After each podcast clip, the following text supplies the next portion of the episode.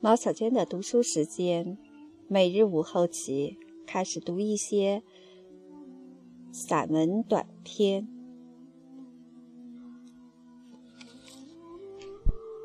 光明在低头的一瞬，迟子建。俄罗斯的教堂与街头随处可见的人物雕像一样多。雕像多是这个民族历史中各个阶层的伟大人物。大理石、青铜、石膏雕刻着的，无一不是人物肉身的姿态，其音容笑貌在各色材质中如花朵一样绽放。至于这躯壳里的灵魂去了哪里，只有上帝知道了。莫斯科与圣彼得堡那几座著名的东正教堂。并没有给我留下太美好的印象，因为他们太富丽堂皇了。五彩壁龛中供奉的圣像，无一不是读经的。圣经故事的壁画绚丽的让人眼晕，支撑教堂的柱子也是描金勾银，充满奢华之情。宗教是朴素的。我总觉得教堂的氛围与宗教精神有点相悖。即使这样，我还是在教堂中领略到了俗世中难以感受到的清凉与圣洁之气。比如，安静的在圣洗盆前排着长队等待施洗的人，在布道台上神情凝重的清唱赞美诗的教士。但是这些感动，与我在一座小教堂中遇见扫竹油的老妇人相比，就微不足道了。莫斯科的东南方向有一座被森林和草原环绕的小城——弗拉基米尔。城边有一座教堂，里面有俄罗斯大画家安德烈·罗布廖夫的壁画作品。我看过关于这位画师的传记电影，所以相逢他的壁画，有一种惊喜的感觉。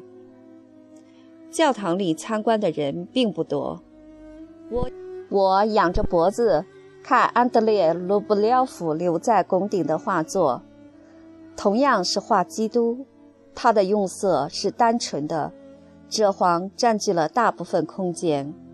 仿佛又老又旧的夕照在弥漫，人物的形态如刀削般直立，其庄严感一览无余，是宗教类壁画中的翘楚。我在心底慨叹，毕竟是大画师啊，敢于用单一的色彩、简约的线条来描绘人物。透过这些画作，我看到了安德烈·罗布廖夫故乡的泥土。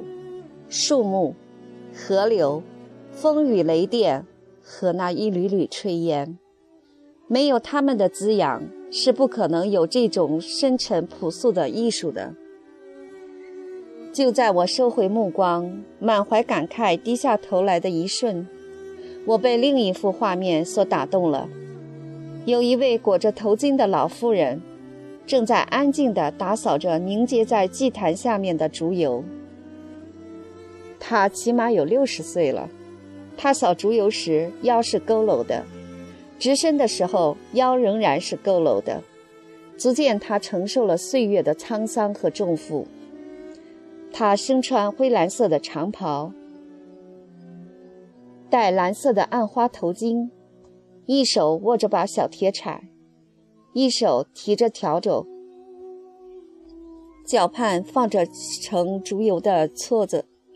一丝不苟地打扫着猪油，他像是一个虔诚的教徒，面色白皙，眼窝深陷，脸颊有两道深深的半月形皱纹，微微抿着嘴，表情沉静。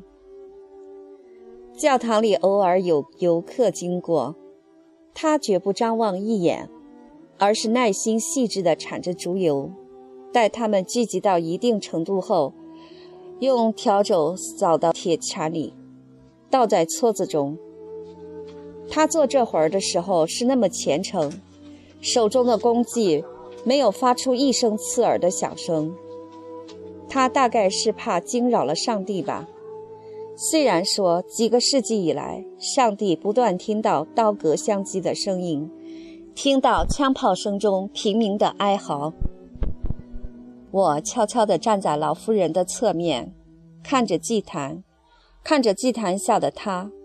以他的年龄，还在教堂里做着清扫的事务，其家境大约是贫寒的。上帝只有一个，朝拜者却有无数。所以祭坛上蜡烛无数，他们播撒光明的时候也在流泪。从祭坛上蜂飞蝶舞般飞溅下来的烛泪，最终凝结在一起，汇成一片，牛乳般润泽，琥珀般透明，宛如天使折断了的翅膀。老妇人打扫着的。既是人类祈祷的心声，也是上帝安抚尘世中受苦人的甘露。如果我是个画家就好了，我会以油画展现在教堂中看到的这一幕令人震撼的情景。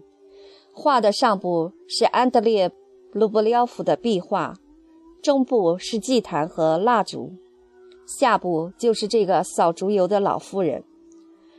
如果列兵在世就好了。这个善于描绘底层人苦难的伟大画家，会把这个主题表达的深沉博大，画面一定充满了心酸而又喜悦的气氛。这样一个扫竹油的老妇人，使弗拉基米尔之行变得有了意义。他的形象不被世人知晓，也永远不会像莫斯科街头伫立的那些名人雕像一样。被人纪念着，拜谒着，但他的形象却深深地镌刻在了我的心中。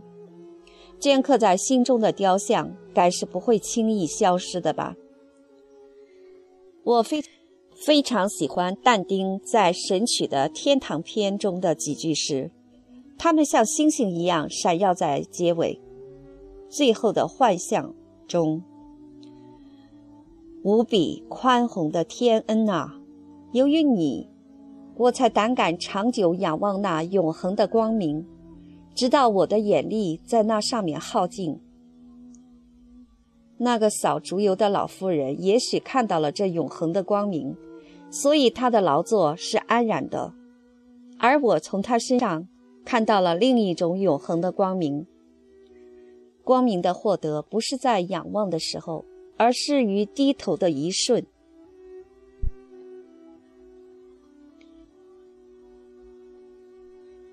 本文选自二零零六年九月十二日《文汇报》。